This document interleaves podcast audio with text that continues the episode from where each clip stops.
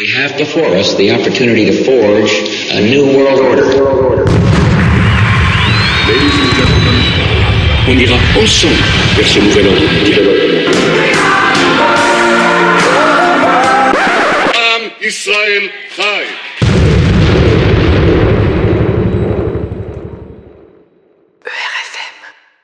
Très chers auditeurs de RFM, bonjour et bienvenue pour le retour de l'émission Chronique de la paix universelle. Je suis Julien de RFM et vous me retrouverez désormais chaque mois en compagnie de Youssef Indy et Geroyd O'Colmain pour découvrir, analyser et commenter les événements les plus importants et les plus récents concernant la politique étrangère. Vaste programme aujourd'hui. Nous allons donc parler de la géopolitique du Proche-Orient avec les accidents, les incendies possibles attentats, notamment en Irak, en Syrie, et spécialement au Liban et en Iran, avec l'avancée d'Israël dans son effort pour disloquer les pays frontaliers. Nous ferons un point sur les tensions électorales en Biélorussie et les tentatives euh, de putsch concernant le président Loukachenko. Et pour finir, nous parlerons des protestations anti-Covid en Allemagne et en Hollande, qui sont bien plus virulentes qu'en France et qui mobilisent bien plus de médecins. J'invite donc euh, Geroyd, qui est spécialiste euh, de la Biélorussie et des tensions qui- qui sont en train actuellement d'acculer le pays. Est-ce que vous pouvez nous en dire plus sur Loukachenko?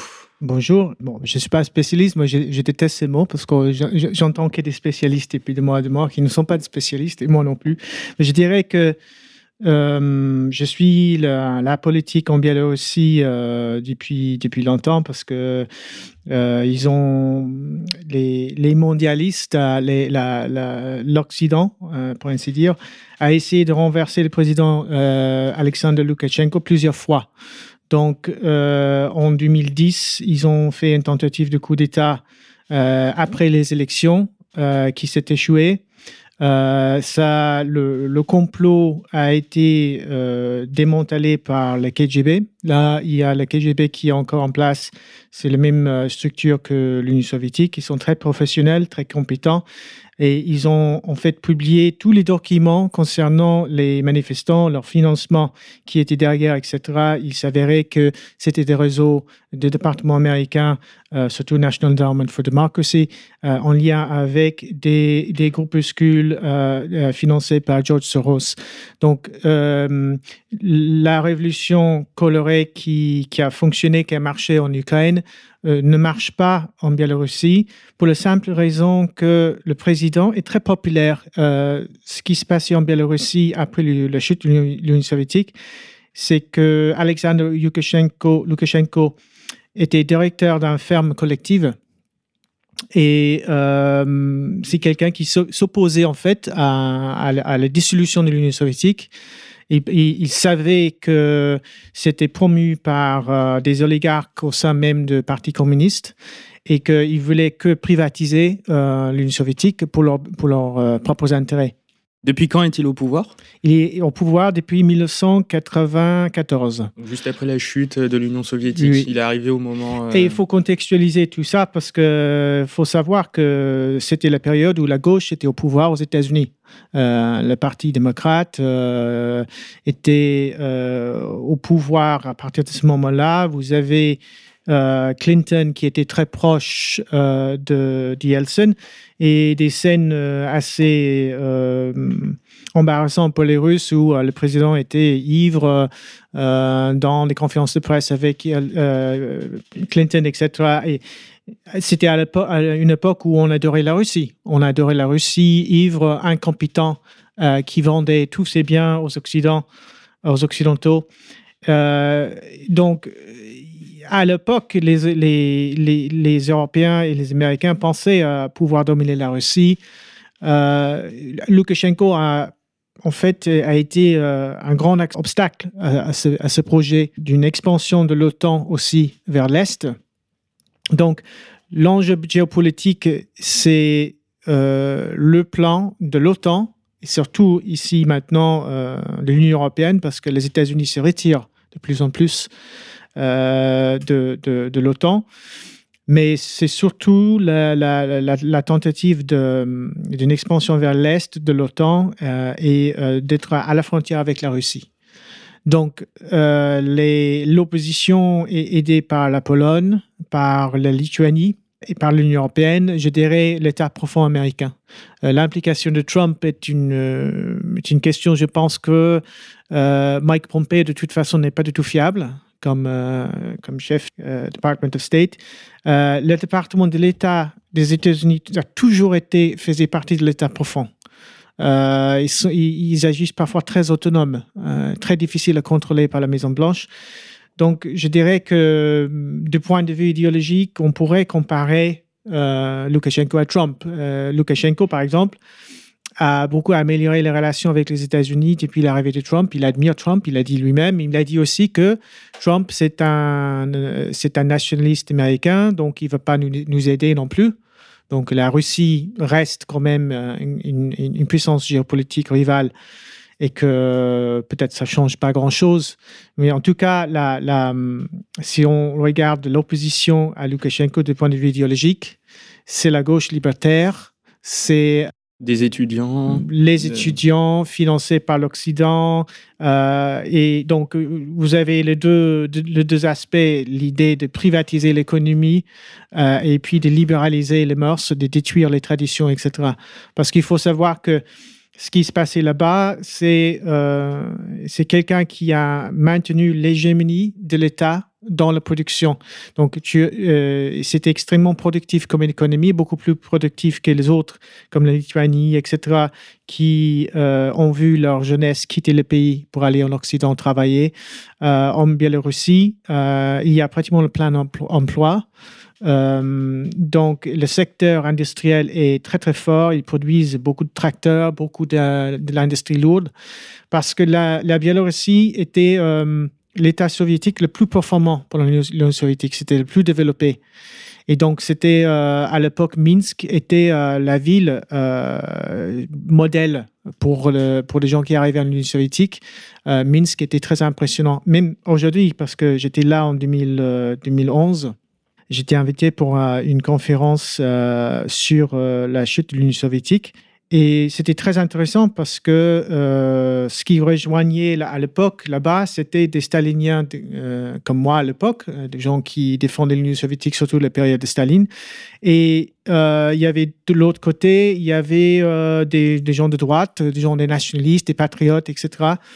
Donc, en fait, la gauche et la droite se réunissaient là-bas. C'était très intéressant, les échanges.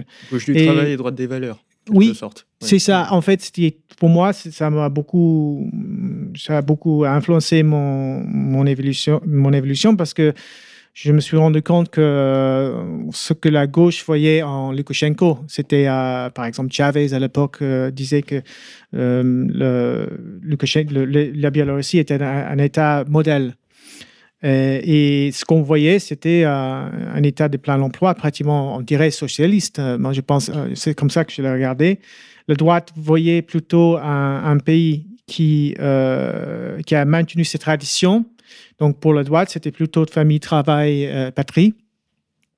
Et c'était aussi vrai et je dirais aujourd'hui que euh, la droite avait plus de raisons que moi. Ce n'est pas un État socialiste, c'est plutôt euh, la, doctrine travail là-bas, c'est plutôt collaboration de classe. Donc il n'y a plus de, symbolisme socialiste, ils ne se voient pas du tout. Ils disent que c'est une, société, c'est une économie euh, socialement orientée. Donc c'est-à-dire que ça ressemble, à mon avis, plus à la doctrine sociale de l'Église euh, que, que, de socialisme. Essayer de faire un corps avec toutes les classes plutôt que de mettre les classes euh, Tout à fait. en lutte entre elles.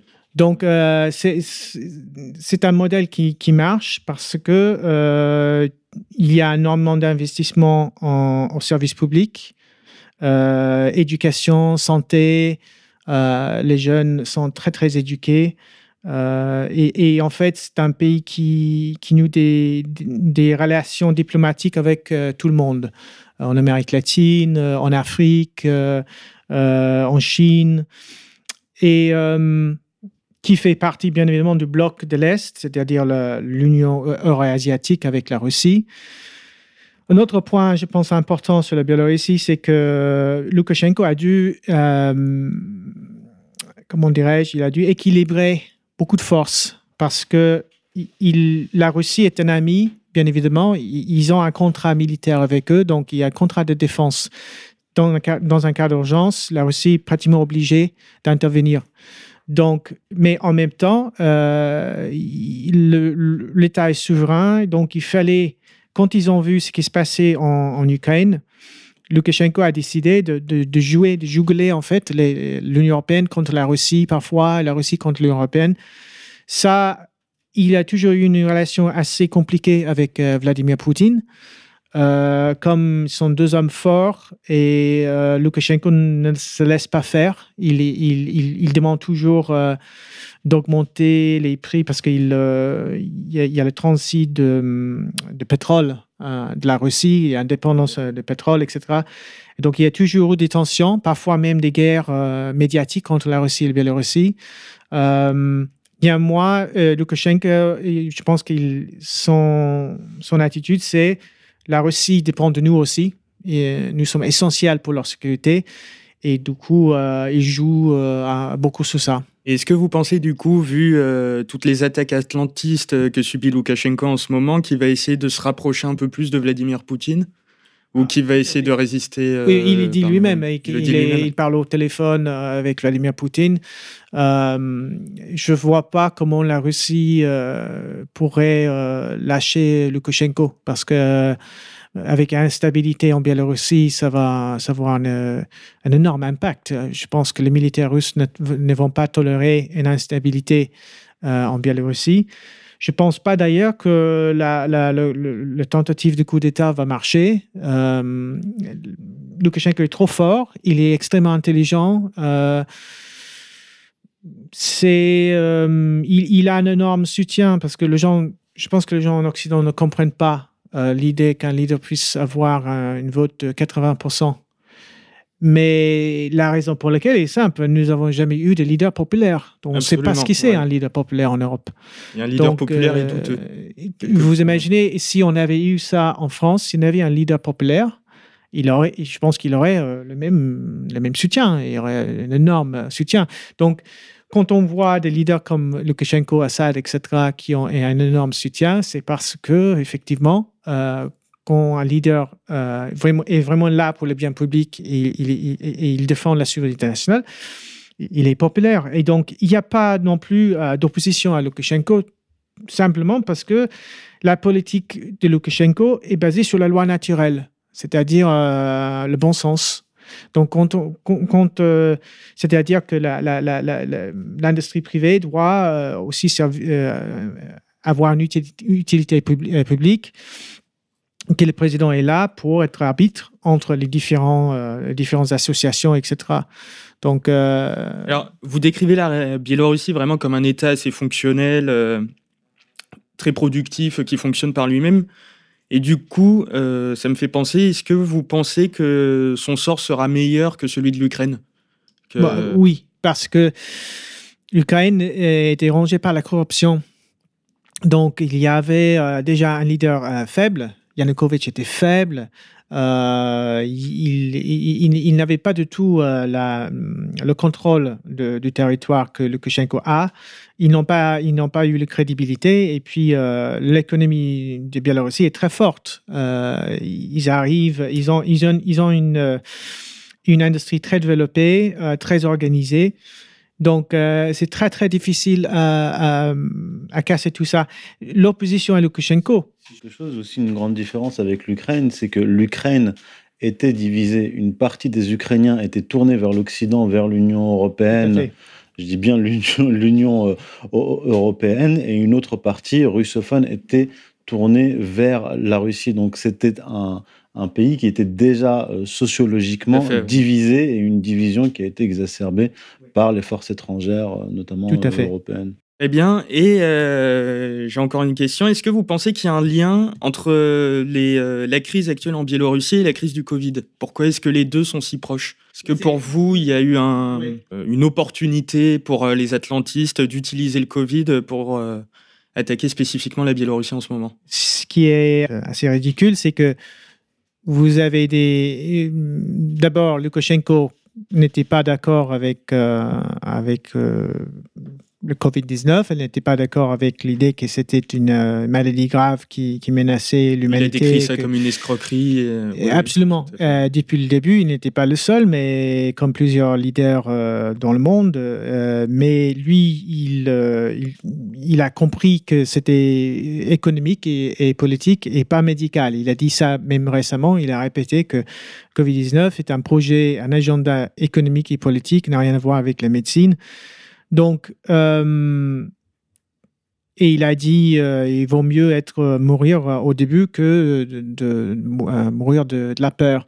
Il y a aussi cette virilité chez lui. C'est quelqu'un qui fait le sport, qui il est, il est très, il, il, il y a un énorme comment dirais-je? euh, Oui, un volontarisme euh, national dans tous les sens.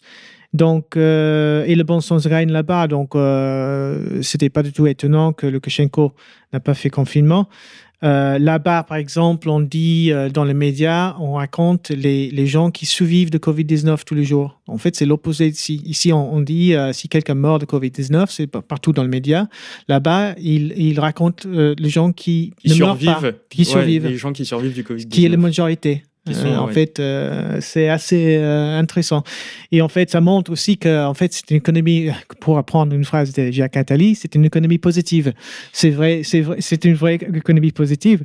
Et donc, ça m'étonne que la gauche, que la gauche occidentale ne s'intéresse pas du tout à ça. hein, surtout les gens qui, qui pensent être opposés au néolibéralisme ne s'intéressent pas du tout à une, une économie qui n'est pas du tout dictée par le néolibéralisme. Mais ils soutiennent, bien évidemment, les, les, les, les marionnettes du néolibéralisme. Mais il- ça va pas marcher, à mon avis, sauf si la Russie le lâche. Ben, je ne vois pas comment, comment ils pourraient le faire. Mais euh, juste un autre, point important, c'est que la, Biélorussie étudie l'Occident depuis longtemps. Il y a une jeunesse universitaire très formée en, euh, en tout ça. Euh, on écrit des doctorats là-bas sur le nouvel ordre mondial. Euh, et et, euh, et donc, ils comprennent en fait leurs Et ennemis. le peuple est conscient de lui. Donc, les, les- les étudiants qui sont manipulés sont des incultes, généralement. Donc, ils n'ont pas vraiment un pouvoir. Et je pense que sans l'impli- l'implication forte des États-Unis, ça ne va pas marcher. Et je ne vois pas du tout Trump s'impliquer dans, dans cette affaire parce qu'il a déjà, il est déjà en guerre civile lui-même. Euh, il ne veut pas du tout un conflit avec la Russie. Mais le, le danger, c'est l'État profond américain, le département de l'État et les, tout- toutes les, les, les agences et, qui sont liées à le département de l'État, surtout Soros, etc.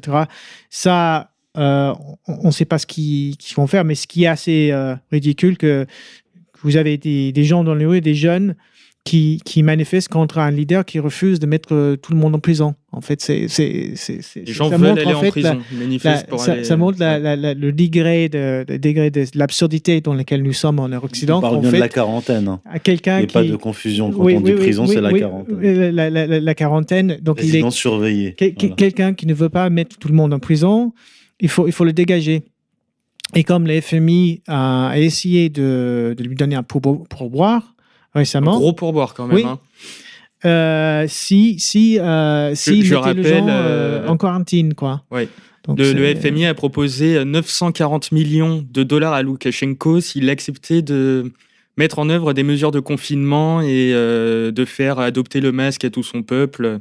Euh, ouais, c'est une, une forme de soudoiement, quoi.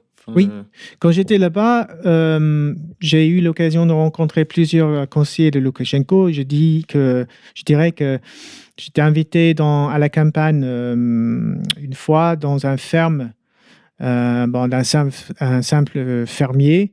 Et ce qui m'a frappé sur le pays, c'est qu'en fait, il a maintenu tout ce qui est bien, euh, tout ce qui marchait. L'agriculture est très forte. Et en fait, euh, c'est un pays qui, qui fait la promotion de la famille, même si l'avortement existe là-bas, c'est même assez libéral. Euh, il y a, par exemple, les, ils ont encouragé la, la, la- la- la naissance. Donc, il y a. L'avortement existe, mais très peu favorisé. Oui. Très peu le- euh, encouragé. La famille est encouragée et du coup, euh, vous avez des valeurs traditionnelles. Euh, qui, qui, euh, qui sont dominantes là-bas et c'est la raison pour laquelle il est diabolisé en Occident. Bien évidemment, ils veulent mettre LGBT, euh, tout, tout ce qui, tout, toute la perversité occidentale, ils veulent euh, le, le- le pousser là-bas. Mais ce n'est pas suffisamment euh, euh, fort euh, là-bas pour renverser le pouvoir. Il faudrait, euh, euh, il faudrait une armée, il faudrait des mercenaires, etc. Faudrait attaquer directement, quoi. Oui, je pense. On ira ensemble vers ce nouvel ordre mondial. Et personne, je dis bien, personne ne pourra s'y opposer. Eh bien, nous allons maintenant enchaîner avec euh, Youssef Indy, qui va nous parler des récents événements qui se sont déroulés au Proche-Orient et spécialement les explosions accidentelles ou possibles attentats qui sont survenus notamment en Iran et au Liban. Youssef Alors, euh, ce que je vais présenter ici, c'est euh, c'est une partie euh, d'un- d'un d'un dossier que j'ai produit récemment, une étude qui a sur Strategica. Voilà, qui, c'est- qui a pour titre euh, La géopolitique du pyromane.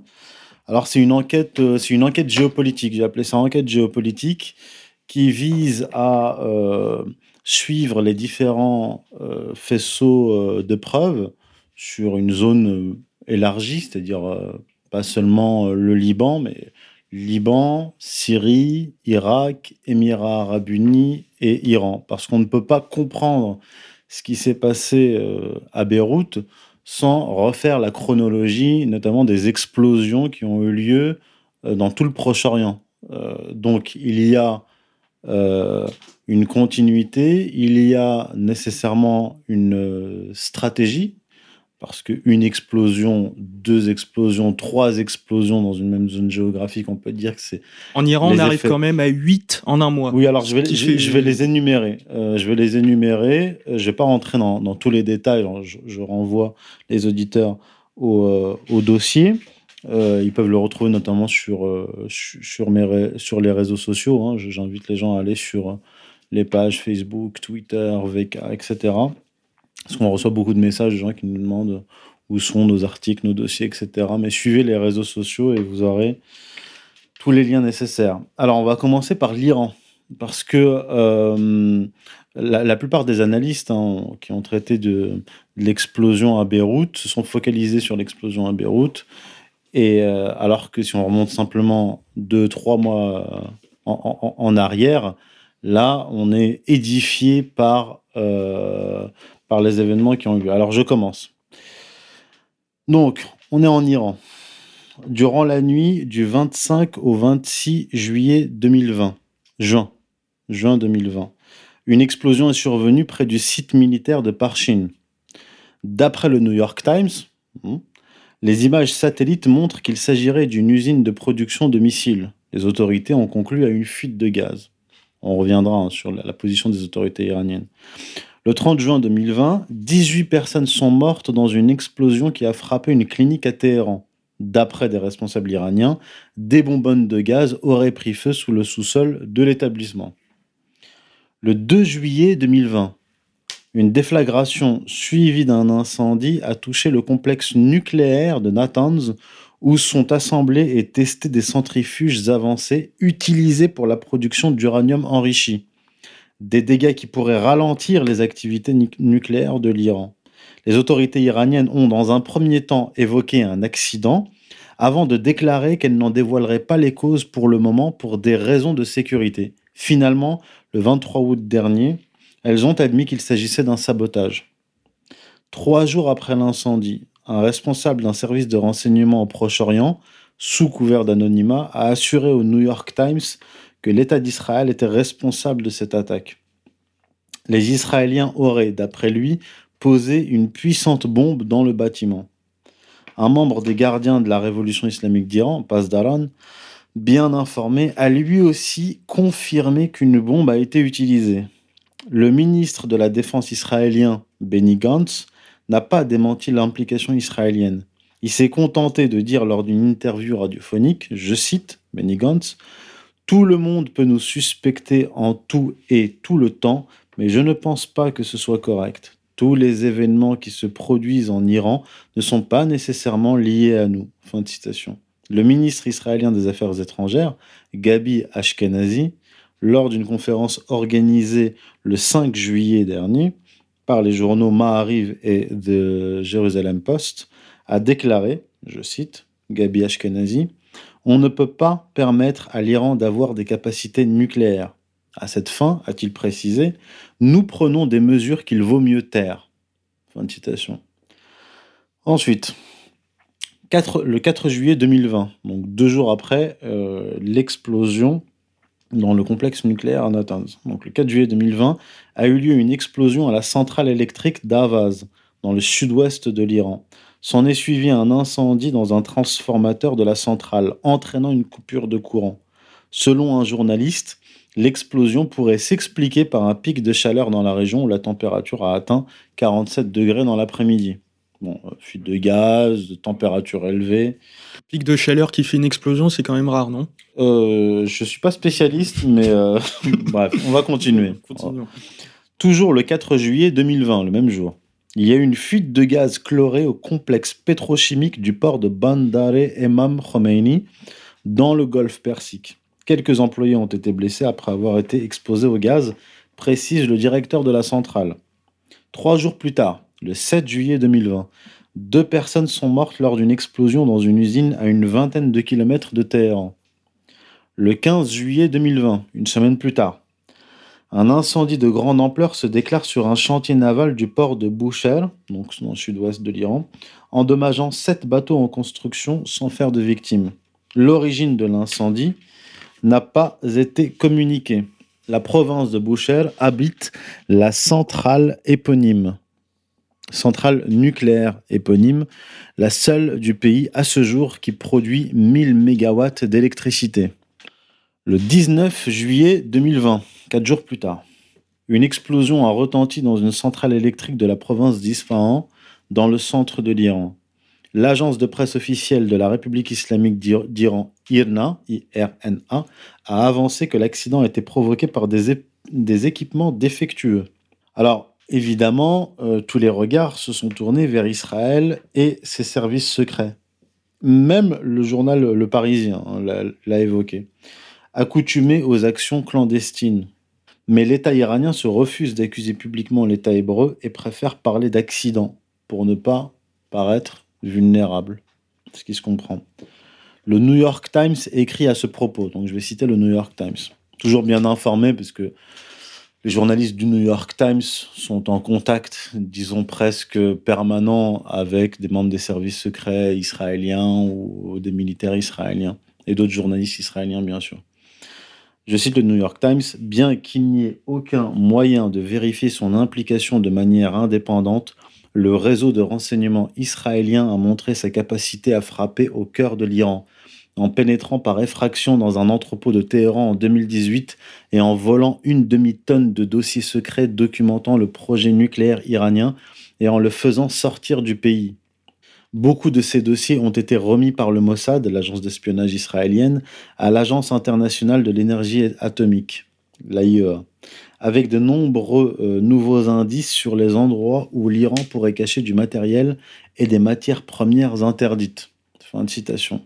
James Devine de l'université Mount Allison euh, au New Brunswick, au Canada, n'est pas lui non plus euh, convaincu par la thèse de l'accident. Il écrit dans le, contexte iranien, on ne peut pas l'exclure. Ce n'est pas inhabituel que les choses ratent ou ne se passent pas comme prévu en Iran. Mais cela étant dit, c'est probablement les Américains ou les Israéliens qui en sont les auteurs. Il n'est pas le seul dans le monde universitaire d'ailleurs à avoir la main d'Israël derrière ces accidents. C'est aussi l'opinion de Benjamin Rad, euh, chercheur à l'Université de Californie à Los Angeles. Donc c'est pas, euh, on n'est pas dans des théories euh, fumeuses ou complotistes. Et puis il est avéré que les services secrets israéliens opèrent depuis de nombreuses années en, Iran. Je ne parle même pas des scientifiques iraniens qui ont été assassinés et auparavant les des scientifiques irakiens aussi qui avaient été assassinés. Il y a eu, comme je l'ai dit en introduction, euh, des incendies notamment en Irak et des explosions et incendies criminels en Syrie. Le 5 août, le lendemain des explosions à Beyrouth, plusieurs entrepôts alimentaires et agricoles à Najaf en Irak ont été incendiés. En Syrie, Dans la nuit du 23 au 24 août 2020, une énorme explosion a frappé le principal gazoduc du sud de la Syrie, entre les régions d'Al-Dumayr et d'Adra. L'explosion a plongé toute la Syrie dans l'obscurité. Les ministres du pétrole et de l'électricité se sont exprimés à la télévision d'État et ont confirmé l'explosion du principal gazoduc du pays. L'explosion du gazoduc dans les zones d'Adra et d'Al-Dumayr, au nord-est de la capitale, Damas, est la conséquence d'une attaque terroriste, a affirmé le ministre syrien du pétrole et des ressources minières Ali Ranem, cité par l'agence de presse syrienne Sana, sans toutefois euh, fournir plus de détails. Il a ajouté que cette attaque est la sixième de ce genre contre le gazoduc dans cette zone. Donc là, il ne s'agit pas d'un accident. En juin 2019, Damas avait imputé à un complot étranger l'attaque contre six gazoducs sous-marins reliant les pétroliers au port de Banyas. Nous enquêtons toujours, mais il est quasiment certain qu'il s'agisse d'une attaque de Daesh, a déclaré le 24 août l'émissaire américain pour la Syrie, Jim Jeffrey, cité par Reuters lors d'une conférence de presse à Genève. En 2017, il y a eu une série d'attaques de drones qui ont visé des sites de production de pétrole et les raffineries à Damas et à Homs. En février 2020, quatre sites pétroliers et gaziers à Banyas et Ebla ont été ciblés. Le ministre du pétrole, Ali Ranem, avait alors pointé du doigt les terroristes et leur soutien. Ces frappes, en février 2020, sont survenues une semaine après le sabotage par des inconnus des oléoducs offshore de la raffinerie de Banyas, une ville portuaire de Syrie située entre Latakia et Tartus. Un sabotage similaire mené à l'aide d'explosifs posés sur les oléoducs avait eu lieu six mois plus tôt. Eh bien, donc vous avez évoqué euh, bah, l'intégralité des, euh, des, des, accidents et incendies en tout genre qui ont frappé le Proche-Orient en ce moment. Qui presque l'intégralité. Presque l'intégralité du Proche-Orient. J'ai pas terminé. et euh, qui euh, ont été euh, dénoncés soit comme venant possiblement d'Israël ou venant carrément de Daesh qui assez étrangement ont les mêmes intérêts. Et par contre, vous avez évoqué la nécessité de parler des relations politiques, économiques, diplomatiques entre toutes les notions du, du Proche-Orient pour vraiment bien comprendre un événement. Alors en quoi le, par exemple, en quoi est-ce qu'on peut mieux comprendre les récents attentats en Iran euh, de ce point de vue-là? Simplement, pas seulement sur une confrontation Iran-Israël. Alors, euh, bon, les, attaques qui ont, touché euh, l'Iran, notamment dans un site où production de missiles, site nucléaire, usine, enfin, sans centrale nucléaire euh, iranienne, ça a plusieurs objectifs. Un, c'est évidemment ralentir les recherches et les travaux euh, de l'Iran sur le, nucléaire, empêcher l'Iran d'être en capacité de produire des têtes nucléaires, des bombes atomiques, le cas échéant, si l'Iran se, sent, euh, se sent menacé. Je pense qu'ils ont euh, acquis la, capacité, la capacité de le faire. Maintenant, du point de vue israélien, il s'agit de le ralentir. Le fait de frapper euh, tous azimuts l'Iran, des, entreprises, des cliniques, des usines, etc., ça a aussi un, objectif psychologique, c'est-à-dire déstabiliser psychologiquement même les dirigeants iraniens et démontrer la, vulnérabilité euh, de l'Iran. Euh, parce que dans une guerre frontale Iran-Israël, évidemment, Israël ne fait pas le poids. Par contre, euh, une des armes, une des forces de l'État d'Israël, c'est le Mossad, son service d'espionnage qui est capable de s'infiltrer et de commettre des sabotages mais également son lobby installé en Occident, tout particulièrement aux États-Unis, qui utilise les États-Unis, et là je vais, y venir, euh, comme euh, puissance mi militaire euh, faisant pression sur les États, notamment l'État iranien, mais également une puissance économique capable d'infliger des sanctions étouffantes pour, pour l'Iran et pas seulement pour l'Iran. Maintenant, on va aborder ce, volet, la, la dimension euh, économique, géoéconomique de, de, ce conflit. et euh, les relations entre l'Iran et les Émirats arabes unis. Vous allez comprendre. Alors, le 5 août dernier, aux Émirats arabes unis, un immense feu a pris dans un marché situé dans la zone industrielle d'Ajman. Donc là, on est, euh, je crois que l'incendie à Beyrouth, euh, c'était le, 4 août. Et l'explosion à Beyrouth, c'était le, 4 août, si ma mémoire est bonne. Et le lendemain, donc, on a cet énorme incendie euh, aux Émirats arabes unis, à Ajman, donc un des sept euh, Émirats. Détail qui a son importance, ce, ce, marché qui a été incendié était un marché iranien. Parce que les liens économiques entre les Émirats arabes unis et l'Iran sont très importants.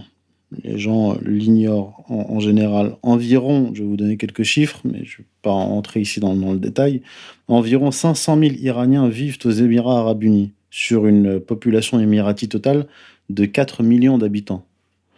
Donc c'est un huitième de la population qui est iranienne. Euh, des, habitants, un, huitième des habitants. Donc essentiellement des bourgeois iraniens, dont un certain nombre d'investisseurs qui ont quitté l'Iran avec d'importants capitaux. Le nombre s'est accentué notamment euh, après l'élection de Mahmoud Ahmadinejad. Alors, les sanctions économiques euh, appliquées par les États-Unis sous l'influence du lobby pro-israélien, on va y revenir, contre l'Iran, ont sensiblement réduit les achats de ses clients traditionnels, dont les Émirats arabes unis. Alors 13% des exportations iraniennes en 2018-2019 est en baisse de 12% par rapport à l'année 2017. Sur le plan diplomatique, les relations entre l'Iran et les Émirats arabes unis reflètent leurs relations euh, économiques. En novembre 2019, l'Iran déclarait que ses relations avec les Émirats arabes unis étaient très bonnes, alors que les dirigeants iraniens appelaient au retrait de la flotte américaine du Golfe Persique, ce qui coïncidait avec l'appel d'Abu Dhabi pour des solutions diplomatiques et à la désescalade avec Téhéran.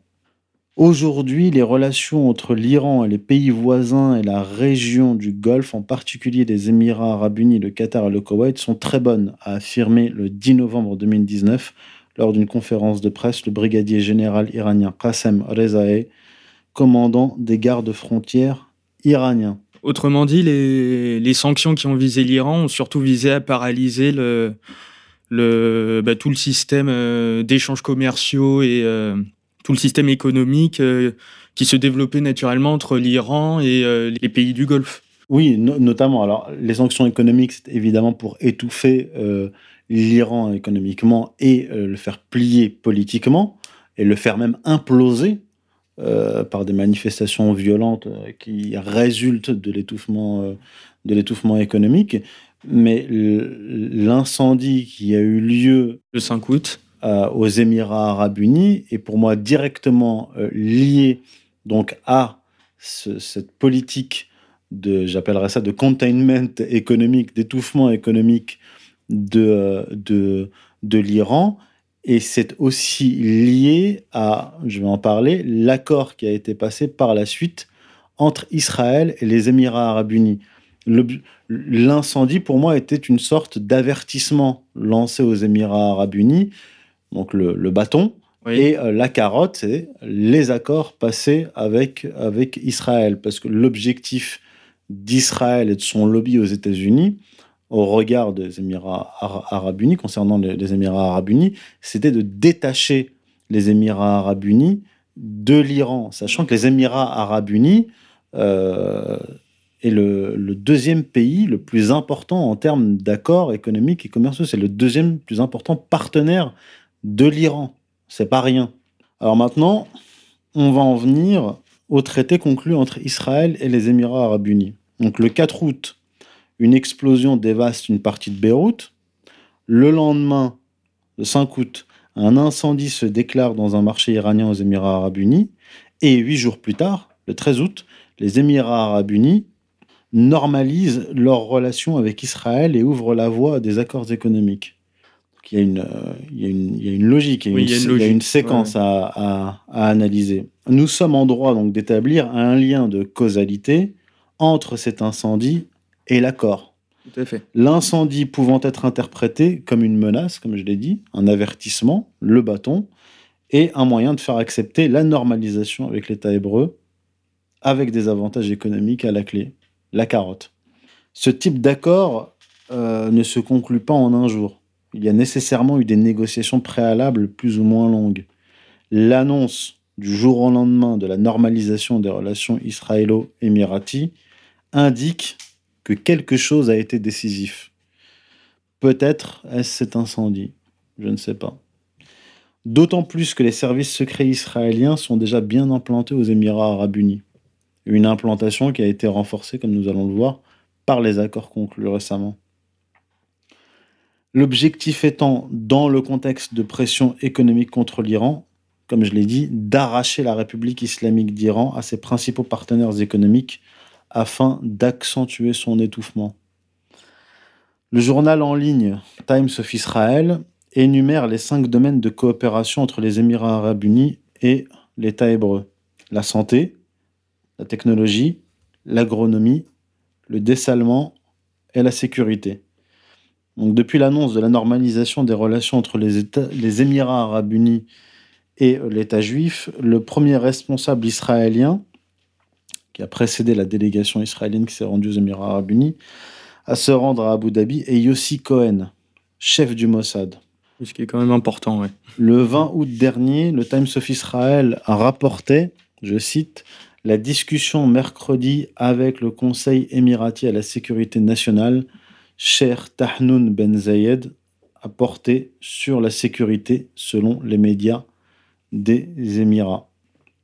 Selon un rapport de l'ONG britannique Privacy International publié en 2016, Israël comptait à cette époque 27 sociétés spécialisées dans la sécurité et la surveillance, soit 3,3 pour 1 million d'habitants contre 0,4% pour les États-Unis et 1,6 pour le Royaume-Uni.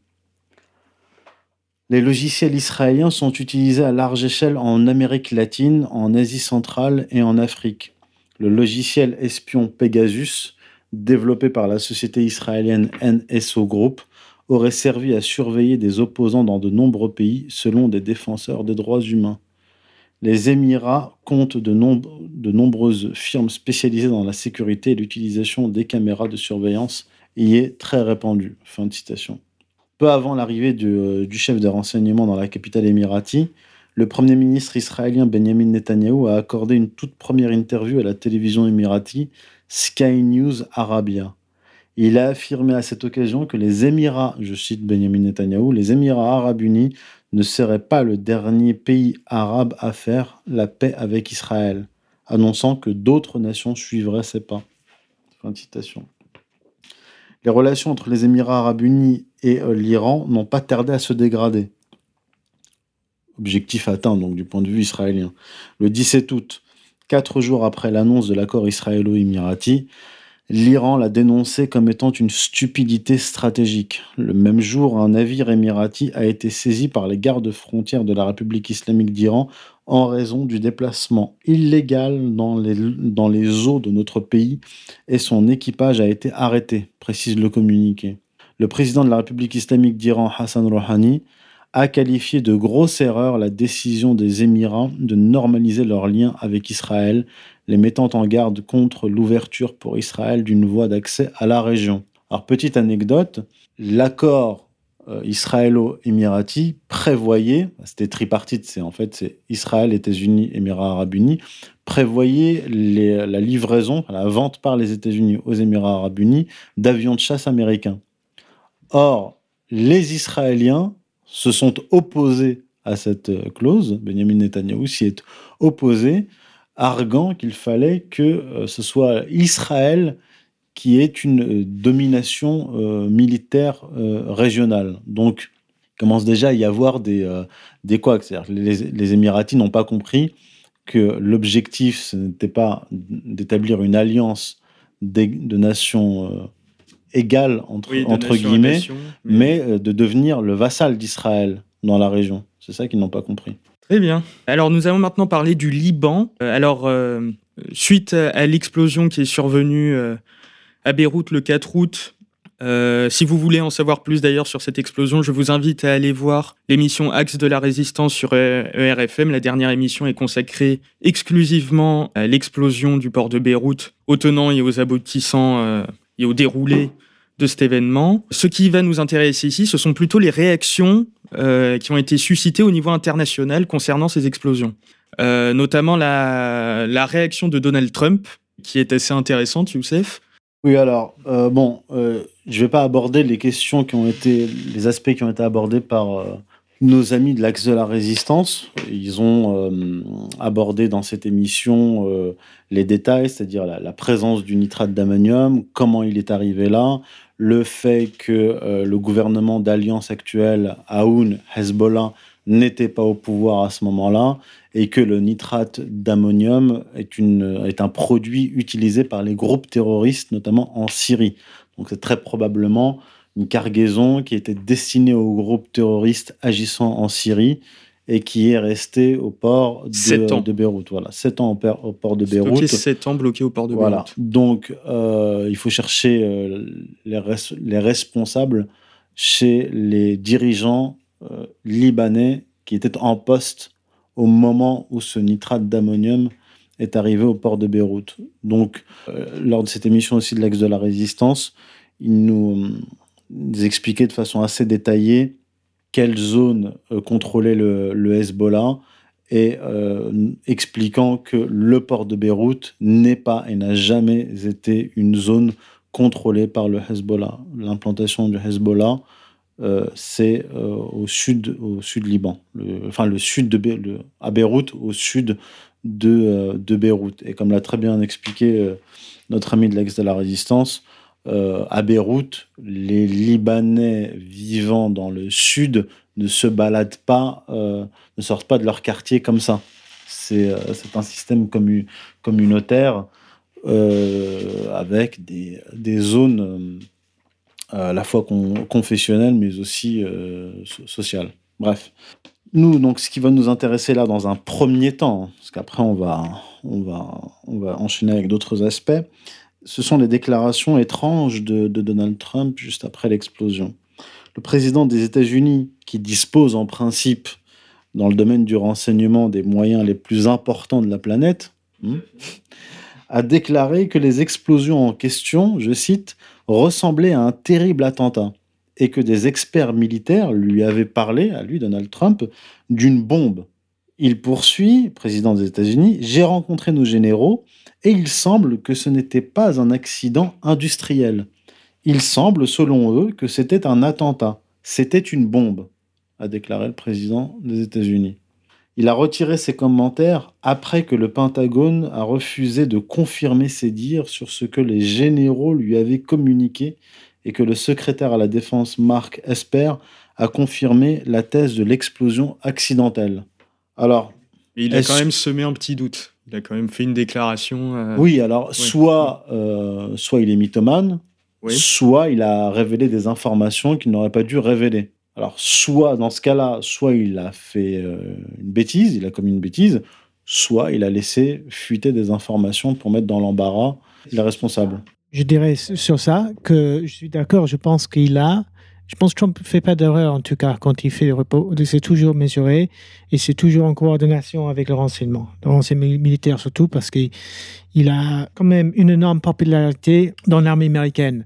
Mais euh, comme il a dit lui-même récemment dans une conférence de presse, il a dit que les dirigeants du Pentagone ne l'aiment pas parce qu'ils sont, euh, sont des gens qui veulent faire la guerre partout. Et on, sait quel, quel État euh, en Moyen-Orient euh, pilote tout, tout ça. Et donc, si, ah, pour moi, je le voyais plutôt comme un avertissement aux Israéliens, euh, pour dire, parce que que ce soit l'État islamique ou un autre groupuscule, bon, on sait qui est derrière. Et puis, le grand puissance régionale, c'est Israël. Donc, c'est une bombe. Qui, est, capable de faire une bombe si spectaculaire comme ça? Si c'était une bombe, ça veut dire qu'il y a eu une organisation militaire étatique derrière. Donc, euh, ça pourrait être aussi un, avertissement aux Israéliens. C'est-à-dire, ne faites pas de la guerre. Euh, on ne va pas vous soutenir si vous, si vous euh, déstabilisez le Liban vu le fait que le Liban était dans le pays, les sept pays euh, en cinq ans Oui, annoncés par la liste. par le- la liste. euh, Wesley Clark. c'est Wesley le- Clark en 2000, euh, 2002. Le général. Wesley Clark euh, qui avait révélé ça en 2007. C'était en 2007 que Oui, il avait révélé ça en c'était 2007. après le 11 septembre qu'il oui, a après eu le 11 le- septembre. l'information. Voilà. oui. Il- mais l'information de la liste des 5 ou 7 pays, on le lui a donné au lendemain du 11 septembre. Et je crois même que c'était au Pentagone. Et on lui a montré une liste de pays, euh, de pays à attaquer. Voilà. Et, Et il avait révélé ça lors d'une interview à Democracy Now! en 2007. Et, et la, la dame de Marcus Now, euh, Amy Goodman, n'a rien compris, euh, l'a complètement oublié pendant tout le printemps arabe, pendant tout- toute la guerre en Libye, toute la guerre en Syrie. On n'a jamais parlé de ça dans la, dans la, dans la, la gauche bien pensante, euh, petite bourgeoise juif. Voilà. Et il faut, faut préciser que Wesley Clark était commandant suprême de l'OTAN. Oui. C'est pas, pas un petit général euh, qui se balade au Pentagone. hein. C'est quelqu'un qui a eu des responsabilités importantes. Donc, effectivement, le Liban faisait de la, partie de la liste des pays à, euh, à détruire. Alors, euh, au moment des explosions, donc euh, à Beyrouth, parce que c'est deux explosions successives, c'est la deuxième qui a été la plus impressionnante, indique l'agence de presse iranienne Mehr, quatre avions de reconnaissance de l'armée américaine ont été repérés près de Beyrouth, ce qui est inhabituel. Ces avions ont-ils permis aux renseignements états-uniens de récolter les informations transmises rapidement à Donald Trump qui a parlé de bombes et d'attentats? Sont-ils impliqués dans l'attentat lui-même? Je ne sais pas. Quoi qu'il en soit, le nitrate d'ammonium qui serait à l'origine de ces explosions est un produit stable, ce qui en fait un des explosifs les plus sûrs utilisés dans les mines. En principe, un incendie ne le fait pas exploser, à moins qu'il ne soit touché par un autre produit, comme le pétrole, ou qu'il soit chauffé au point d'être chimiquement modifié. Donc euh, Trump, avec sa déclaration qui ensuite euh, a été démentie, a quand même euh, poussé les gens à mettre euh, le doigt sur les quelques incohérences de la version officielle, notamment la présence des avions américains, l'ampleur de la deuxième explosion qui est totalement inhabituelle. Mais ce n'est pas la seule déclaration qui est digne d'intérêt. Il y en a une qui, pour le coup, est beaucoup moins am- ambiguë et qui nous vient bah, tout droit du gouvernement israélien. Alors, il y, a, il y en a deux. Il y en a deux. Il y a deux citations intéressantes. Il y a celle de Moshe Feglin et de Benjamin Netanyahou. Alors, Moshe Feglin, euh, il est décrit en Israël par la classe politique comme un fanatique, un, extrémiste religieux. Sauf que cet extrémiste religieux, il a été député à la Knesset, Parlement euh, israélien, mais aussi vice-président de la Knesset, vice-président du Parlement israélien. C'est pas, pas n'importe qui, c'est quelqu'un qui a eu des responsabilités politiques. Alors, euh, Moshe Feglin a déclaré, juste après l'explosion à Beyrouth, je cite, Aujourd'hui, c'est tout bave. Alors, tout bave, c'est une, fête juive. Euh, c'est la fête à Yahvé dans le livre des juges, fête de l'amour.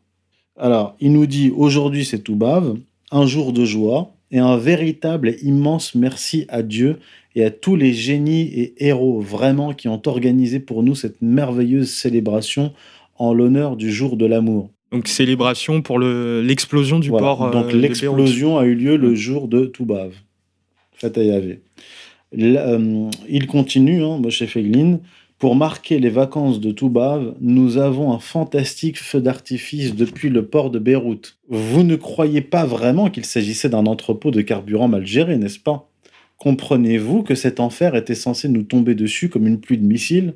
Alors, parce qu'il sous-entend par là que c'était des missiles du, du Hezbollah qui étaient abrités au, euh, au port de Beyrouth. Or, on sait que euh, le Hezbollah n'avait pas, en tout cas ce jour-là, de missiles au port de Beyrouth. Et d'ailleurs, c'est pas une, comme je dit, c'est pas une zone contrôlée une par, zone le, contrôlée par par le le Hezbollah, donc ils n'ont aucune raison de mettre leurs missiles là. Euh, je continue. Moshe Feiglin. J'ai une certitude, j'ai une certaine expérience des explosifs. La plus grande explosion à laquelle j'ai participé était de 2,5 tonnes de TNT. Ce que nous avons vu hier au port de Beyrouth était bien plus grand. L'effet destructeur sans rayonnement était comme celui d'une mini-explosion atomique. Si c'était nous, les Israéliens, et j'espère que c'était nous, alors nous devrions en être fiers. Et avec cela, nous créerons un équilibre de terreur. En évitant de dire que c'est nous, nous nous mettons du côté obscur de la moralité. Nous sommes tous autorisés à nous réjouir. Donc déclaration beaucoup moins ambiguë que celle de Trump, pour le coup. Euh, voilà, euh, moi c'est clair. Ça ne veut pas dire que ce sont les Israéliens qui ont... Non, non, non. Mais ils souhaiteraient. Pour l'instant, je ne pointe pas de doigt accusateur. Voilà.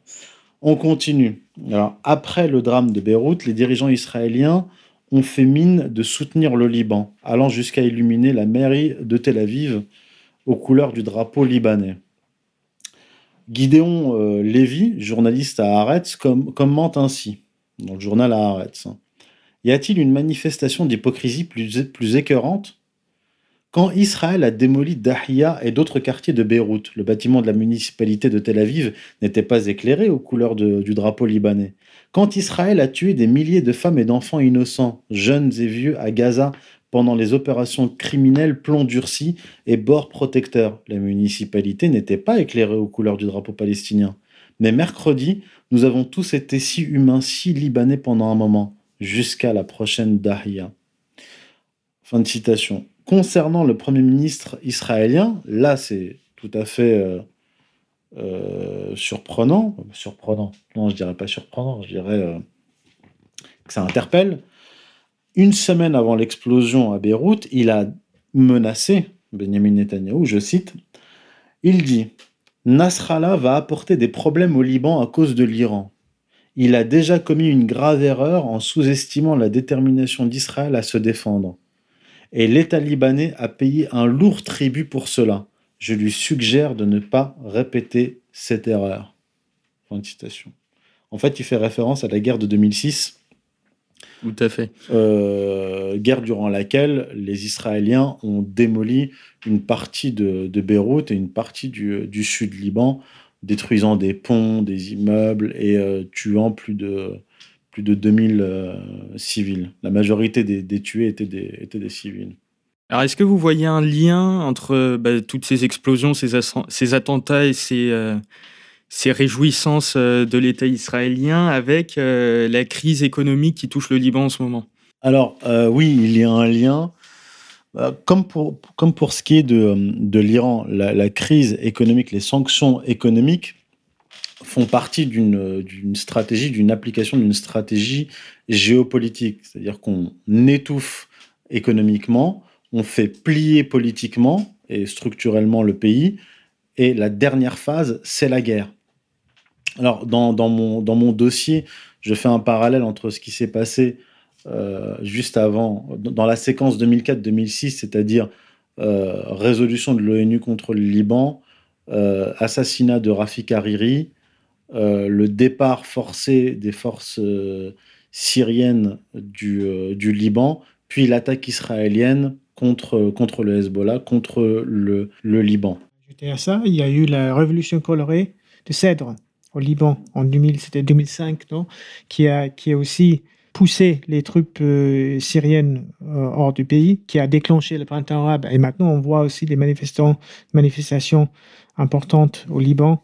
je pense que ça va dans, ça va dans. Oui, effectivement. et juste après le départ, juste après la résolution de l'ONU et le départ des forces syriennes, de l'armée euh, syrienne du, du, Liban, certains groupes libanais avaient manifesté leur joie dans les rues, mais c'est une joie qui n'a pas duré longtemps parce que l'objectif, c'était de chasser euh, l'armée syrienne, donc affaiblir le Liban pour pouvoir l'attaquer ensuite. Donc euh, leurs réjouissances n'ont pas duré à ces, euh, Libanais, malheureusement. Alors, on va revenir sur la crise économique libanaise et on va, on va reprendre cette séquence pour comprendre quel est le lien de, de causalité entre ces différents événements. Alors, le Liban traverse effectivement depuis 2019, plus précisément fin 2018, une grave crise économique qui l'a préalablement mise à genoux avant les explosions à Beyrouth. Philippe Ag Boutros, euh, journaliste économique à L'Orient le Jour, donc journal libanais, rappelle qu'une des causes identifiées de cet effondrement économique est la crise du secteur financier, moteur historique du pays. Sans industrie forte ni ressources propres, le Liban s'est efforcé durant des années d'attirer des capitaux étrangers, allant jusqu'à proposer 20% d'intérêt sur les placements en dollars, explique Agnès Levallois, maître de recherche à la Fondation pour la recherche stratégique et vice-présidente de l'Institut de recherche d'études méditerranéennes. Ça lui a valu le surnom de Suisse du Moyen-Orient, ajoute-t-elle. Philippe Boutros précise que ces flux se sont progressivement taris en raison notamment des tensions géopolitiques dans la région. L'Iran, qui aidait la communauté chiite, a été affaibli par les sanctions économiques américaines. Les pays du Golfe, affectés par la chute du prix du pétrole, ont aussi réduit leurs investissements. Les conflits en Irak et en Syrie ont déstabilisé toute la région. Résultat, le secteur financier traverse une crise de confiance qui ne lui permet pas de remplir son rôle qui était de financer l'économie et surtout des institutions publiques qui ont accumulé les déficits pendant des décennies. Cette crise financière a entraîné euh, donc une dévaluation de la livre libanaise, qui est à parité fixe avec le dollar, ce qui a fait exploser les prix euh, des produits de base, dont 80% sont importés. Le taux d'inflation sur un an a atteint 56,6% en mai 2020. La viande et les légumes sont vendus à des prix inabordables pour la plupart des Libanais. La livre libanaise est indexée sur le dollar depuis 1997. Depuis le début de la crise, fin 2018, il est devenu difficile de faire des retraits en dollars. Et depuis mars 2020, les banques libanaises ne délivrent plus de dollars et ont interdit les virements vers l'étranger. Par suite, les commerçants sont devenus euh, réticents à se faire payer en dollars et le taux de change est passé de 1507,5 livres pour 1 dollar, taux officiel, à 1 dollar pour 2000 livres fin 2019. Par conséquent, le marché noir s'est développé. En avril 2020, 1 dollar vaut, euh, valait 3800 livres. Et en juin 2020, donc il y a quelques mois, le dollar s'échangeait à 7000 livres sur le marché noir.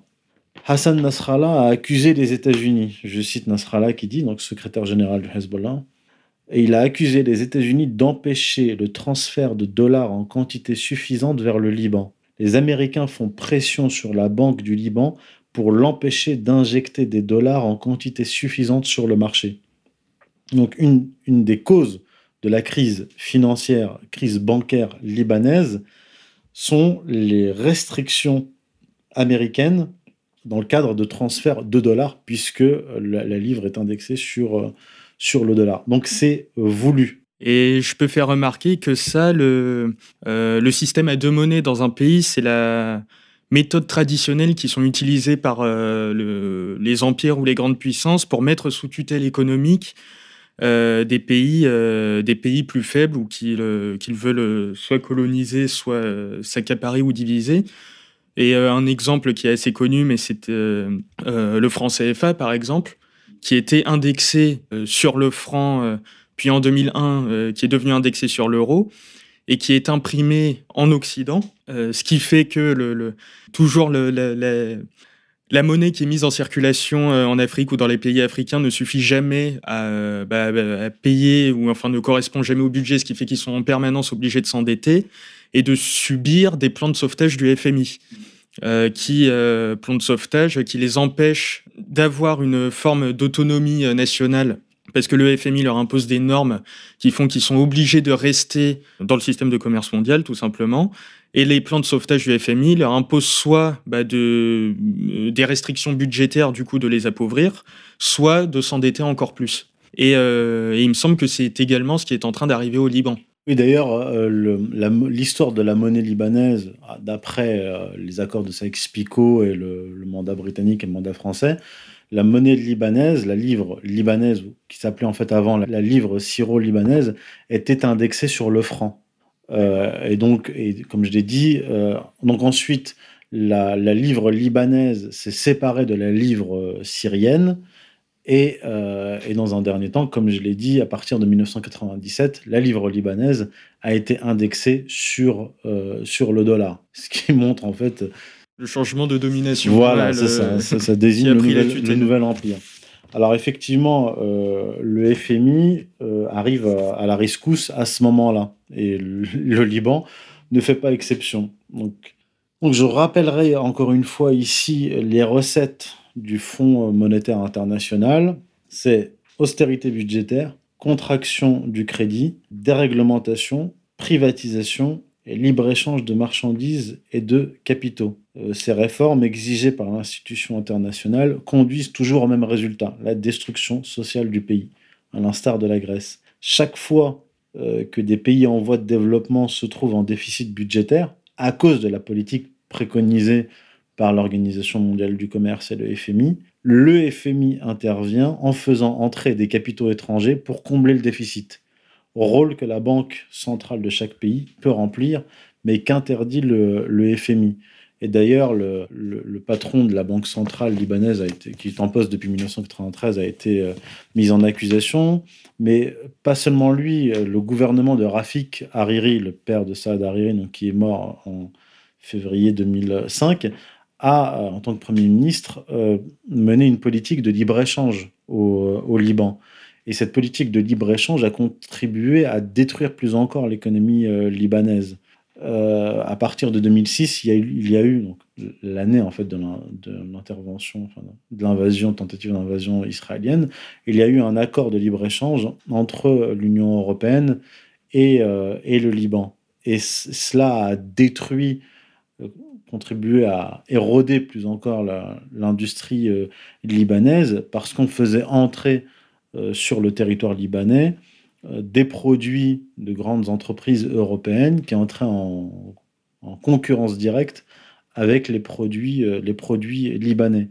Donc, le, le, secteur financier asséché par la politique américaine, le système de libre-échange qui a détruit l'économie libanaise, tout cela a, contribué à mettre à genoux euh, le, Liban dans le cadre de cette stratégie euh, géopolitique euh, visant notamment le Hezbollah, parce que une des comment dire une des conditions du FMI pour aider le Liban est en fait le, découplement du Liban et, et de l'Iran, c'est-à-dire en fait un affaiblissement du Hezbollah. Et c'est ce que dit Agnès Levallois, hein, que j'ai cité précédemment.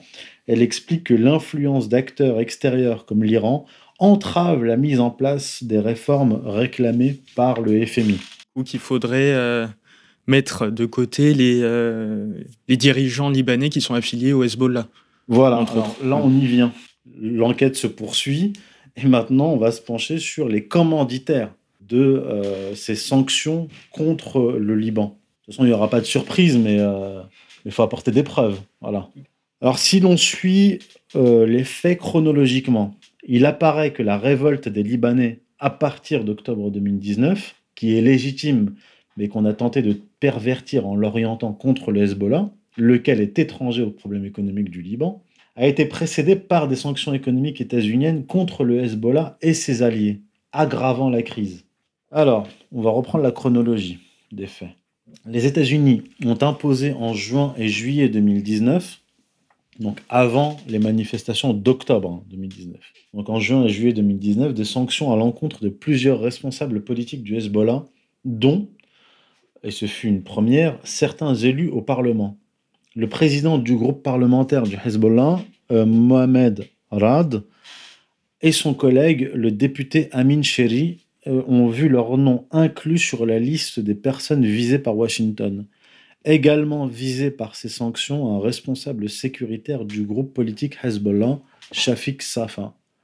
Un mois plus tard, l'Office of Foreign Assets Control, l'organisme de contrôle financier dépendant du département du Trésor des États-Unis, a sanctionné la Jamal Trust Bank pour avoir, je cite, avoir sciemment faciliter des activités bancaires, donc du Hezbollah.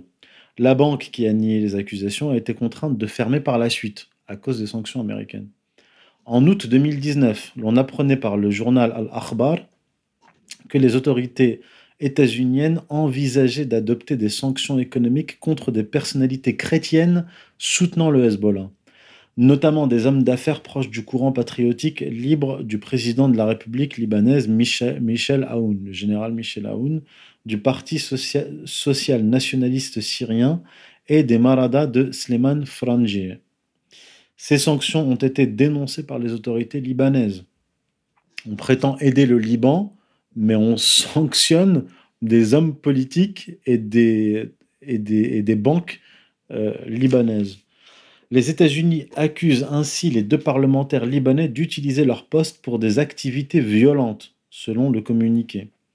Le Hezbollah indique le, communiqué du Trésor américain, contrôlé, comme nous le verrons plus loin, par le lobby pro-israélien, utilise ses parlementaires pour manipuler les institutions libanaises et soutenir les intérêts financiers de groupes terroristes, entre guillemets, et d'améliorer les activités malignes de l'Iran.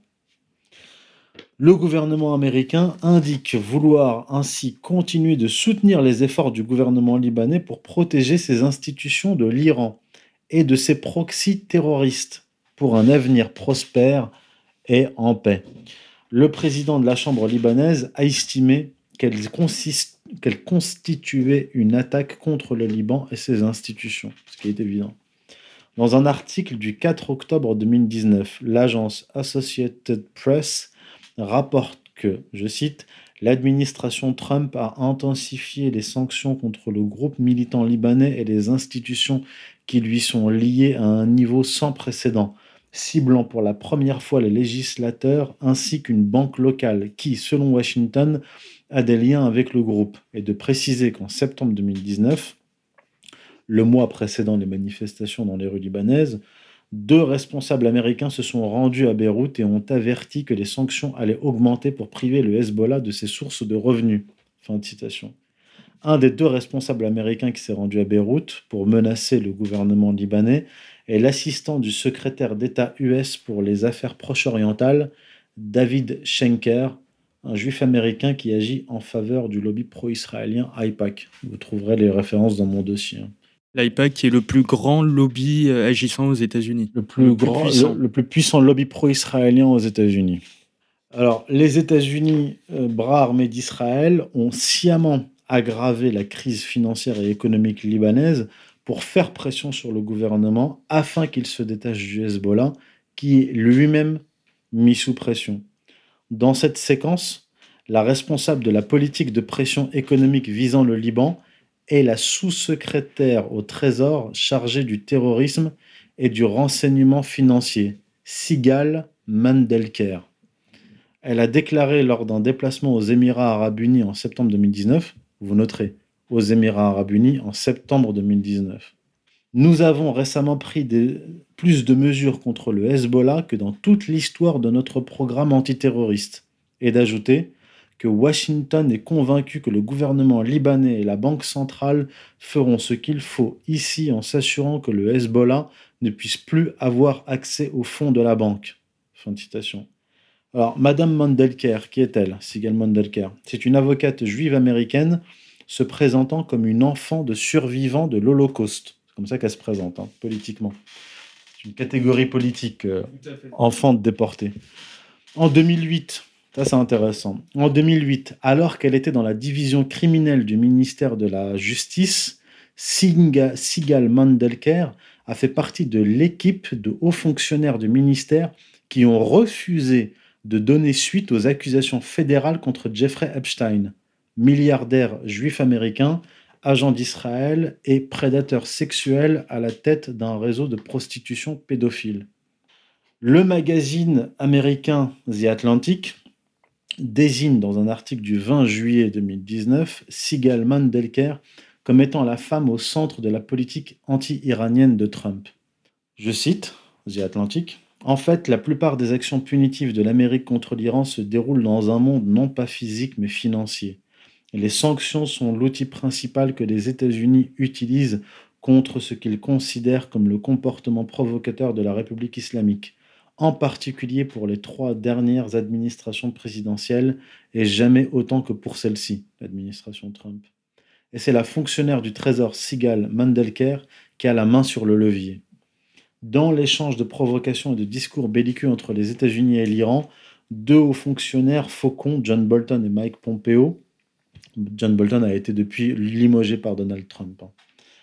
pourraient être les visages publics de la campagne de pression maximale de Trump contre la République islamique. Mais c'est Mandelker et le bureau qu'elle supervise en tant que sous-secrétaire du Trésor pour le terrorisme et le renseignement financier qui s'occupent de l'exécution proprement dite.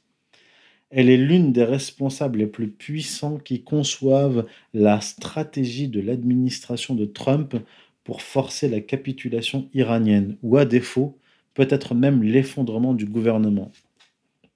Donc, l'objectif à atteindre par les sanctions économiques, c'est dit, c'est l'effondrement du gouvernement iranien et aussi libanais. Sans aucun doute, les sanctions fonctionnent, s'est exclamé Madame Mandelker, citant les plaintes des Iraniens selon lesquelles leurs exportations de pétrole étaient à leur plus bas niveau jamais atteint, et que les proxys iraniens tels que le Hezbollah lançaient des appels aux dons. Madame Mandelker euh, fait tout cela pour soutenir l'État hébreu. The Atlantic rapporte ainsi que l'avocate a un autre objectif déclaré, et c'est celui qui l'anime particulièrement. Les mauvais acteurs ont besoin d'argent pour faire de mauvaises choses, dit-elle, avec un air furieux, alors qu'elle cite une litanie de méfaits iraniens, allant de la menace envers Israël au soutien de Bachar el-Assad en Syrie. Elle se présente personnellement comme une enfant de survivants de l'Holocauste et a parlé publiquement du rôle du département du Trésor des années 1940 dans le gel des avoirs nazis à peu près au même moment où ses parents se cachaient en Europe de l'Est. Ils se cachaient sous terre, dans les forêts, dans les fossés et sous les meules de foin, a-t-elle déclaré lors d'un discours au musée de l'Holocauste en avril. J'ai grandi en entendant leurs histoires, y compris sur les moments de grand courage dont certains ont abouti à la survie et d'autres à la mort. The Jerusalem Post, journal israélien, explique que l'attachement de Madame Mandelker à Israël est à la fois tribal et idéologique. Je cite le Jerusalem Post. Bien qu'elle ait des liens avec Israël, Madame Mandelker a grandi aux États-Unis et sa position ouvertement pro-israélienne semble plus ancrée dans l'idéologie que dans une simple affiliation tribale générale. Donc on apprend qu'elle a des liens avec Israël et que c'est une sioniste idéologique de combat.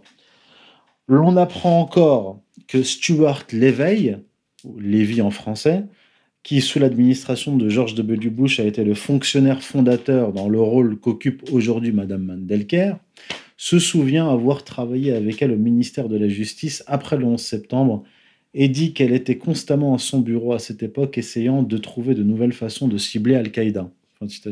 Alors il faut rappeler qu'Al-Qaïda est une création américaine et que euh, les Américains ont continué de soutenir Al-Qaïda euh, jusqu'à aujourd'hui en Syrie. Hein. Al-Qaïda, Al-Nusra. Donc euh, les sanctions contre Al-Qaïda, on ne les a jamais vues. Par contre, on a vu un soutien actif des Américains à ce groupe terroriste et à d'autres. Mandelker a été mise à l'honneur par The, Jerusalem Post, où elle est présentée comme celle qui porte plus que quiconque sur la planète atteinte à la capacité de Téhéran à poursuivre ses plans d'hégémonie nucléaire et régionale. Elle a aussi dans sa ligne de mire les liens économiques de l'Iran avec les Émirats arabes unis, car d'après elle, je cite Madame Mandelker, la Banque centrale d'Iran a utilisé six sociétés écrans et un vaste réseau de change en Iran et aux Émirats arabes unis pour exploiter le marché d'échange des Émirats arabes unis afin de transférer des millions de dollars américains en vrac.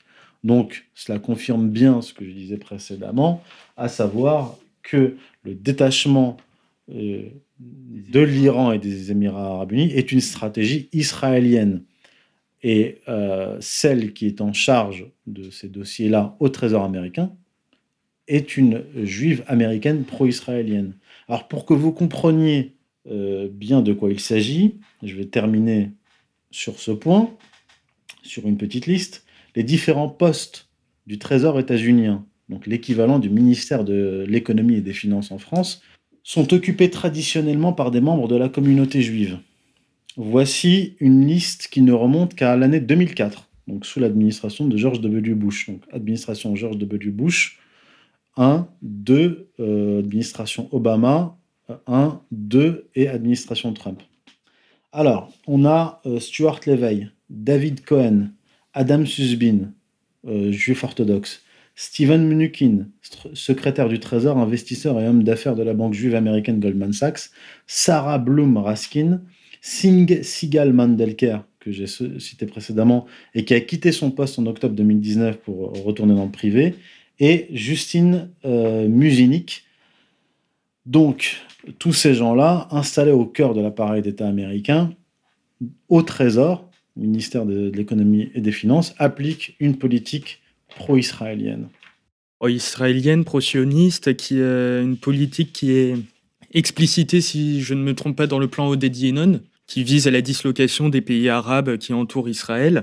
J'invite euh, les auditeurs de RFM à lire euh, les chroniques du sionisme de Youssef Indy pour avoir une, vision d'ensemble historique et géopolitique de l'évolution euh, de la politique israélienne, de l'aide américaine, des relations avec l'Iran et le Liban depuis, depuis 2015. States like these and their terrorist allies constitute an axis of evil pour finir, euh, nous allons désormais parler euh, du Covid et plus spécialement euh, des réactions, des manifestations et des mouvements anti-Covid qui se déroulent actuellement en Allemagne et en Hollande. Géroïde pendant le confinement, ce que j'ai remarqué, c'était qu'il y avait énormément des scientifiques qui, qui parlaient, qui dénonçaient l'imposture en Allemagne. Euh, je dirais même qu'il y a eu une révolte scientifique assez euh, conséquente en Allemagne. Euh, je pourrais citer des noms comme, par exemple, Frank Ulrich Montgomery, qui est le président de l'Association des médecins et aussi le président de la Fédération des médecins mondiale. des médecins comme Peter Goetz, Osterholm, Dr. Katz, Dr. Russell, Dr. Euh, Lass, euh, Kraus, euh, Dr. Jeno Ebert, Bodo Schiffmann, Karl Probst, Dr. Strick, Heiko Schöning, il y a en fait des, centaines, sinon, si même, même pas des, milliers, des font médecins. partie de, de, la scène publique, politique allemande. Et des virologues en Allemagne qui dénonce l'imposture depuis longtemps, la pseudoscience. Euh, Karine Mühling de l'université de Max Planck à Berlin, qui est peut-être la, virologue le, plus connue en Allemagne, a, dit la même chose à la télévision allemande. Donc, je dirais que même dans la presse mainstream en Allemagne, il y a, eu plus de dissidence. Euh, L'épidémiologue en chef en Allemagne euh, s'appelle euh, Christian Drosten. Euh, ce qui se passait en Allemagne, euh, c'était un peu comme en France. Euh, on dépendait entièrement, pratiquement entièrement, des propos de Dr. Ferguson de University Imperial College London. Donc en fait, en Europe, c'était Ferguson, Neil Ferguson, qui a lancé le confinement. C'est lui qui était vraiment responsable pour les modélages truqués etc. Et Christian Drosten, dans un, dans un entretien euh, en Allemagne, a dit que lui, il, il, se reposait euh, entièrement sur euh, les, études faites par Ferguson. C'est-à-dire que l'Allemagne, la France, plusieurs pays d'Europe dépendaient entièrement d'un escroc de Imperial College London pour confiner toute la population, euh, pratiquement toute la population de l'Europe. Ce qui est intéressant, parce qu'on demande toujours pourquoi euh, le Suède n'a pas fait confinement, c'est parce que, euh, et ça c'était expliqué par le professeur, Strick en Allemagne, il a dit qu'en Allemagne, Christ, Christian Drosten, qui était le, plus ou moins l'épidémiologue en chef, il est virologue. Donc, il est spécialiste plutôt de, de, de ce qui c'est un virus ce qui, est dans son, essence, pour ainsi dire, alors que Strick était épidémiologue, c'est-à-dire que l'effet d'un virus sur une population, etc. Alors qu'en Suède, euh, c'était un épidémiologue qui prenait les décisions. Anders Tegnell était euh, épidémiologue, donc il a suivi le protocole normal pour le virus, euh, pour la grippe saisonnière, c'est-à-dire prenez-vous des précautions, euh, soyez vigilants, etc. Et puis on va avoir, on va avoir une naturelle et on va laisser les choses euh, comme ça. Donc, euh, ça a marché parfaitement en Suède. J'entends en France, ce qui est assez, c'est assez ridicule, mais ça semble venir de, des médias gauchistes progressistes que le Suède euh, est supérieur.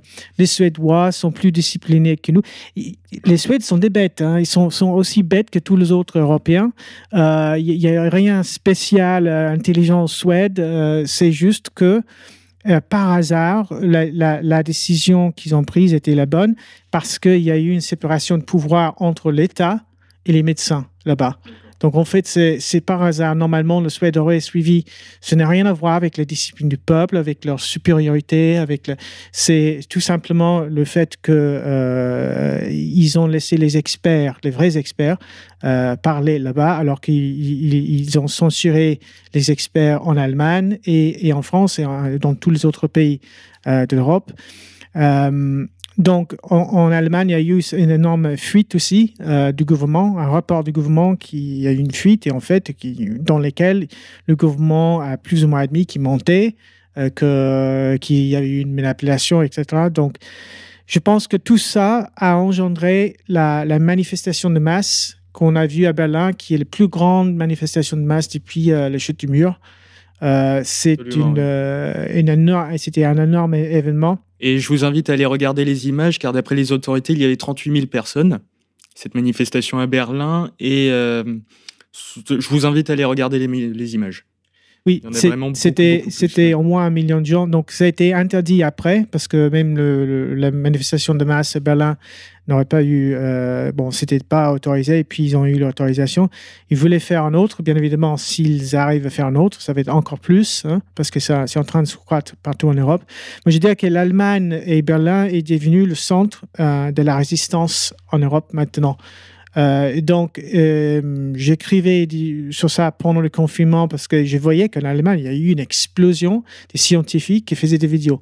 C'était euh, partout, même s'ils étaient censurés, il y avait toujours notre vidéo. Et donc, très vite, les Allemands se sont organisés pour créer des communautés. maintenant, c'est en train de se faire en France. et dans tous les autres pays, mais je pense qu'il faudrait une communauté européenne unifiée euh, capable de, de, mener une enquête contre, contre l'Union européenne. Parce que euh, aussi, en Allemagne, il y a eu Wolfgang Wodarg qui, qui, qui était parmi les premiers de dénoncer l'imposture. Wolfgang Wodarg, Dr.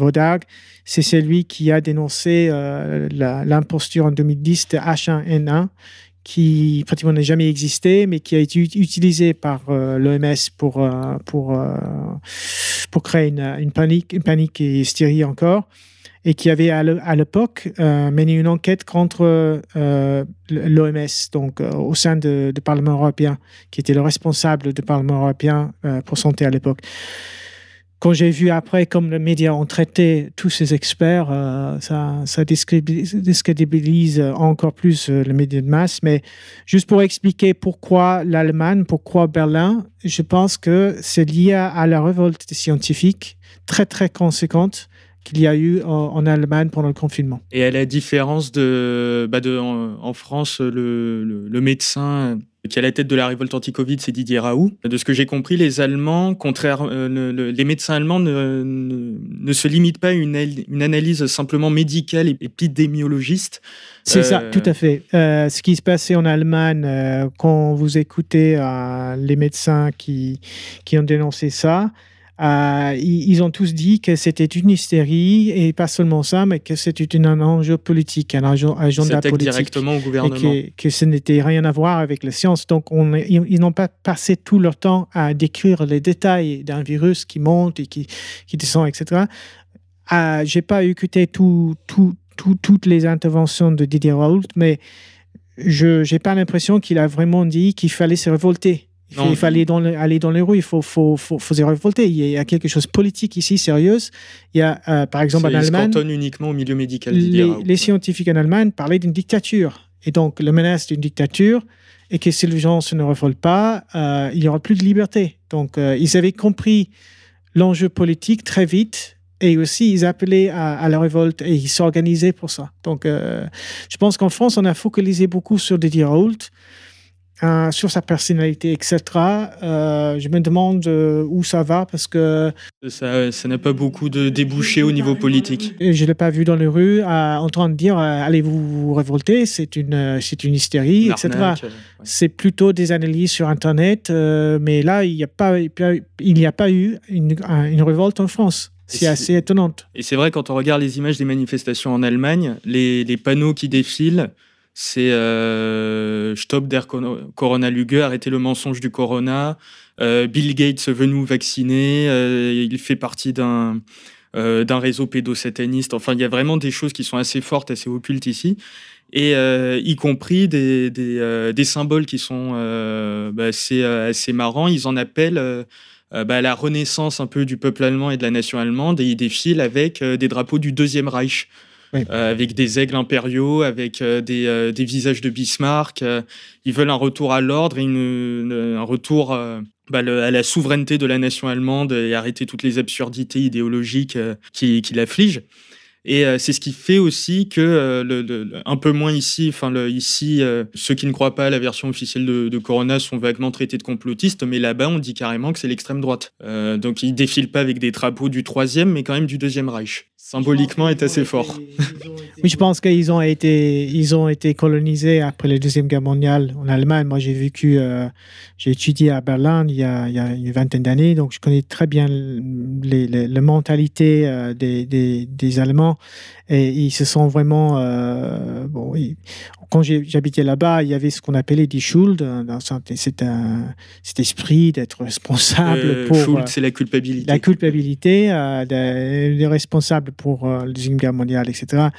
Et, et, je pense que depuis, depuis une bonne dizaine d'années, euh, je vois en Allemagne euh, une explosion de médias indépendants sur Internet. C'est très bien fait. Et, et depuis petit à petit, les, les, Allemands sont en train de prendre, prendre, prendre en main leur, leur propre histoire et leur, leur, leur propre direction. Mais c'est très positif ce qui se passait en Allemagne parce qu'on on a besoin d'une capitale européenne, que ce soit Berlin, Paris ou Londres, euh, pour euh, piloter un mouvement de masse européen. Et donc, heureusement, Berlin, maintenant, c'est, à mon avis, euh, c'est le centre de la, de la dissidence. Berlin, l'ex de la résistance.